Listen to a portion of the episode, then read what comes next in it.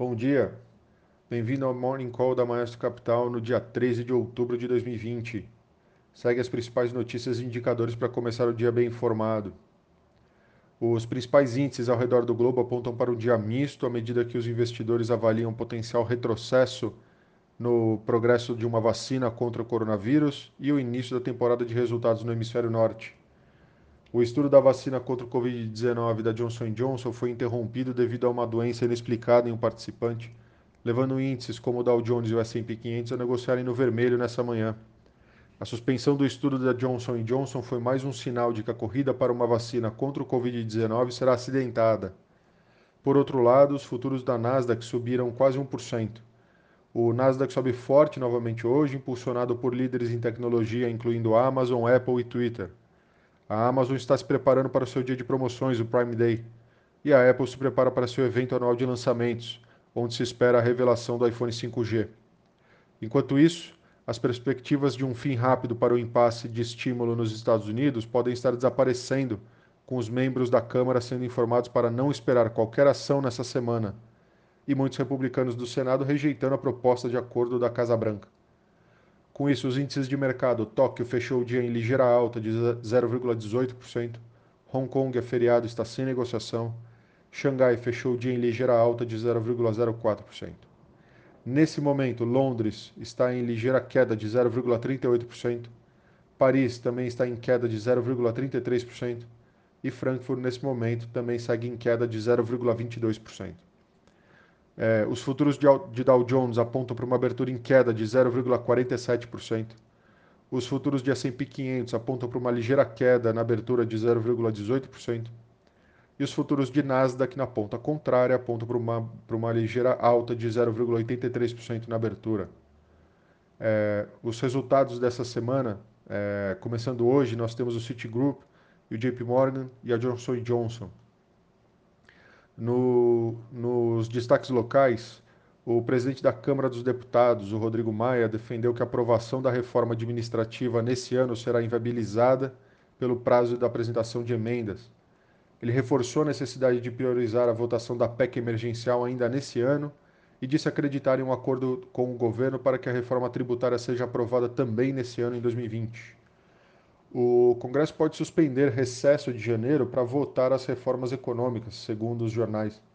A suspensão do recesso vem sendo analisada há semanas entre Maia, Alcolumbre, o líder do governo na Câmara, Ricardo Barros, e a articulação política do Planalto, a fim de avançar em propostas consideradas prioritárias por eles e pelo próprio Palácio.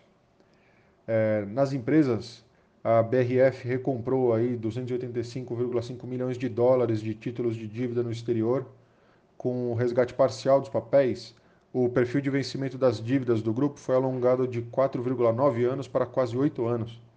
Para a recompra, a BRF usou parte do montante obtido em setembro com a emissão de 500 milhões de dólares em papéis com vencimento em 2050.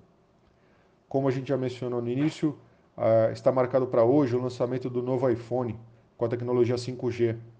A tecnologia promete velocidades de internet mais rápidas do que a disponível atualmente e também cria uma expectativa de compra de no, do novo modelo do iPhone após milhões de usuários nos últimos anos permanecerem mais tempo com seus aparelhos antigos. É, no front local, a operadora Oi anunciou na última sexta-feira um plano de demissão voluntária, um PDV, com o objetivo de reduzir aí 2 mil funcionários, o equivalente a 15% do seu quadro total. E falando do setor, a Redditor comunicou ao mercado o pedido de oferta primária e secundária de ações ordinárias. A empresa será listada no segmento Novo Mercado, o mais alto nível de governança da Bolsa de Valores de São Paulo, a B3. No destaque internacional, a temporada de balanços do terceiro trimestre está marcada para começar essa semana, com os resultados do Citigroup e do JP Morgan hoje. Os maiores bancos devem ter outro trimestre forte, em, para, em parte graças a um boom aí na oferta de ações. É, ainda assim, nas próximas semanas, os fatores macro, como o direcionamento das taxas de juros, a eleição presidencial americana e a propagação do coronavírus provavelmente permanecerão dominantes aí no noticiário. É, Trump também disse estar imune à Covid-19 e saudável, podendo assim retomar a sua campanha, após nova pesquisa mostrar Biden com 54% das intenções de voto e Trump com 42%. É, Além disso, o, falando do internacional, um acordo para taxação global sobre multinacionais vem ganhando força. Na próxima quarta-feira, o secretário-geral da OCDE, é, Angel Gurria, é, apresentará aos ministros do G20 os princípios técnicos aprovados por um grupo de 137 países. O imposto pode gerar receita tributária aí de aproximadamente 100 bilhões de dólares por ano. E por último, a Espanha aprovou a taxa Google e também um imposto sobre transações financeiras. A nova taxação entra em vigor em janeiro de 2021.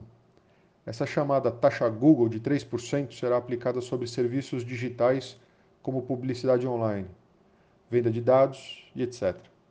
Assim, Google, Facebook e Amazon vão ser taxados, o que já levou o governo de Donald Trump a ameaçar retaliar os espanhóis com tarifa adicional na entrada de seus produtos no mercado americano.